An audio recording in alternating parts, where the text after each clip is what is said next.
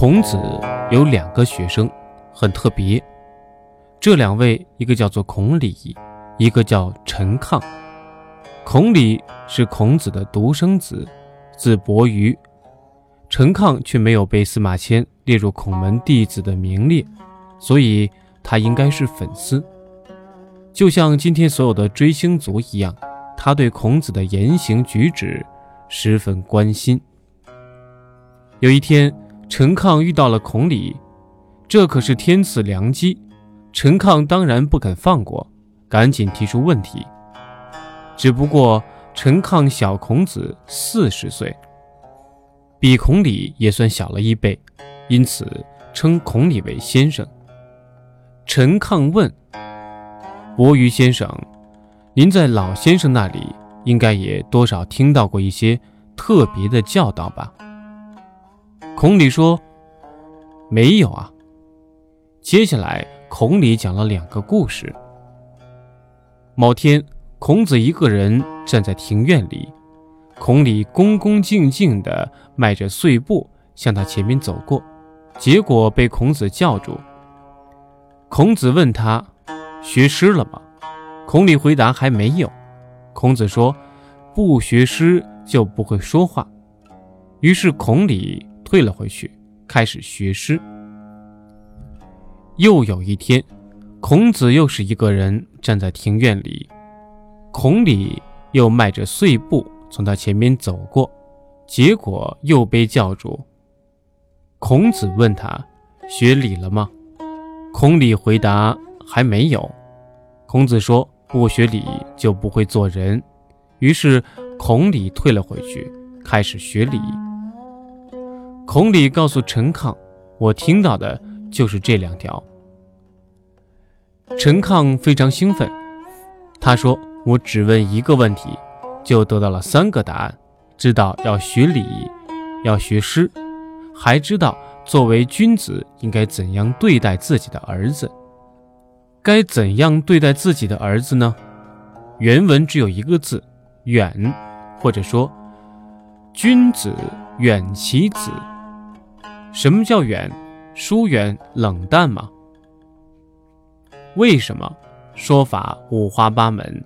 有人说是因为角色分空，严父慈母；也有人说是为了妇道尊严，父子之间过于亲热就会没大没小，不成体统，所以必须保持距离，不能逆。结果怎么样呢？那些不会做爹的，便整天端着架子板着脸，见了儿子不是训斥就是打骂，毫无父爱可言。就像《红楼梦》里贾宝玉的父亲贾敬，他可是个伪君子。事实上，这种做派不但虚伪，而且愚蠢。我们知道，一个人的健康成长，可是既需要母爱。也需要父爱的，缺少任何一方面都会有问题。何况父子之间原本就关系微妙，男孩进入青春期以后便更是如此。若不好，就会反目为仇。这个时候你还来个君子远其子的想法，岂非雪上加霜？正确的处理父子的关系的方式是什么呢？既充满父爱，又保持距离，因为没有父爱就没有健康，没有距离就没有原则。父母亲毕竟是教育者，溺爱也绝不是好的事情。更重要的是，保持距离不是疏远，也不是冷漠，而是尊重。不要把孩子看作私有的财产，更不能看作工具和奴隶。他首先是人，其次才是你的孩子。让孩子成为真正的人，才是父母的天职。那么，真正的人有标准吗？有。学会尊重独立人格和自由意志。怎样尊重？人格既然独立，就不能非法侵入，这就要尊重隐私。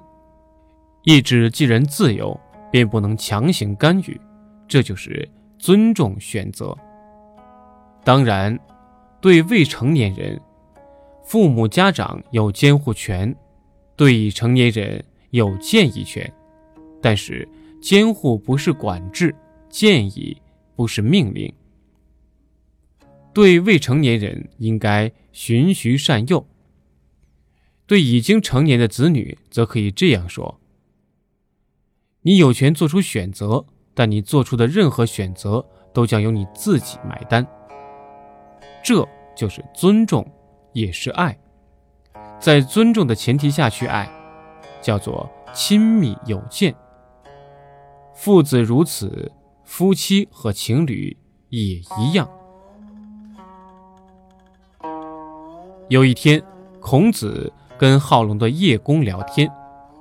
叶公说：“我们那里有个人很正直，父亲偷了别人的羊，他就去官府举报。”孔子听了，大摇其头。他说：“我们那里直可不是一样的。”叶公问：“那是怎么样的呢？”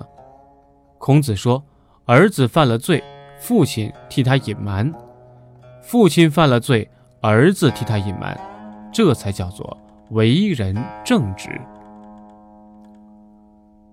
这就是孔子的重要思想之一：“父为子隐，子为父隐。”包庇犯罪分子，差不多是这个意思，但只是替他隐瞒，并不是伙同作案，这好像也不对吧？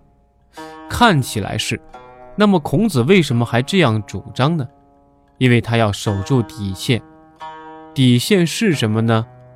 亲亲之爱。什么是亲亲之爱呢？就是亲人之间的爱。这种爱是天然的。发自内心的，不需要培养，也不需要教育，不需要讨论，也不需要证明。亲亲之爱不能没有，要守住亲亲之爱，就必须主张亲亲相隐。如果儿子犯了罪，父亲就要去揭发；父亲犯了罪，儿子去举报。请问，还有父子之情吗？我们知道，维护社会的稳定，无非靠三条：法律、道德、情感。法律防恶，道德向善，情感维稳。一个社会如果人人有爱，那就是个个有德，法律不过以防万一。相反，如果都无情无义，势必人人作恶，法律将防不胜防。情感是不是很重要呢？那么人情的基础是什么？亲情，因为亲情是天然的，发自内心的，不需要培养教育的，岂非最可靠的呢？这个最可靠的基础如果崩塌，那还不地动山摇了？这一点许多法治国家都意识到了，因此他们提出一个法律概念。免政特权，具体说就是一个人如果涉嫌刑事犯罪，他的近亲可以享受以下特权：一、知情不报；二、不配合执法部门，不提供破案线索；三、拒绝出庭作证。如果愿意出庭，那么在法庭上有权提供有利于犯罪嫌疑人的证据，没有义务提供不利于犯罪嫌疑人的证据。法庭不得强迫他们说什么，但以上特权仅仅适用于近亲，亲亲相隐合法，传统与现代也就对接了。不过这里还有个问题，比方说，如果父亲是汉奸，儿子是八路，难道也要父为子隐，子为父隐吗？当然不能。对此，传统文化的主张是大义灭亲。这个成语出自《左传》，隐公四年。有了这个主张，问题解决了吗？还是没有。为了大义，只能灭亲；小义呢？比如偷了羊或鸡什么的，该灭亲还是相隐呢？大家可能会说，那就替他引吧。没问题，但中意呢？还有，如果认为对方应该受到法律的制裁呢？这才是我们可能遇到的问题。有办法解决吗？有，办法是引进现代法律观念，将亲亲相引定义为权利而不是义务。权利和义务有什么区别呢？也就是说，你虽然享有免证特权，却未必一定要行使。如果自愿配合执法部门的调查，提供破案线索并出庭作证，不过是放弃了免证特权，没有法律问题，也没有道德问题。灭亲还是相引，自己看着办。这就是真实，也自由。以上两个故事都记载在《论语》一书。说的也是父子关系的问题，只不过一个说是保持距离，另一个说是相互包庇，看起来好像相反，实际上相反相成，就像一枚硬币的正反两面。重要的是，这两个案例告诉我们，传统留给我们的遗产并不完全够用，也不完全适用，因为孔子他们的思想再可贵。也是农业社会的，如果要与现代连接，必须经过处理。怎样处理呢？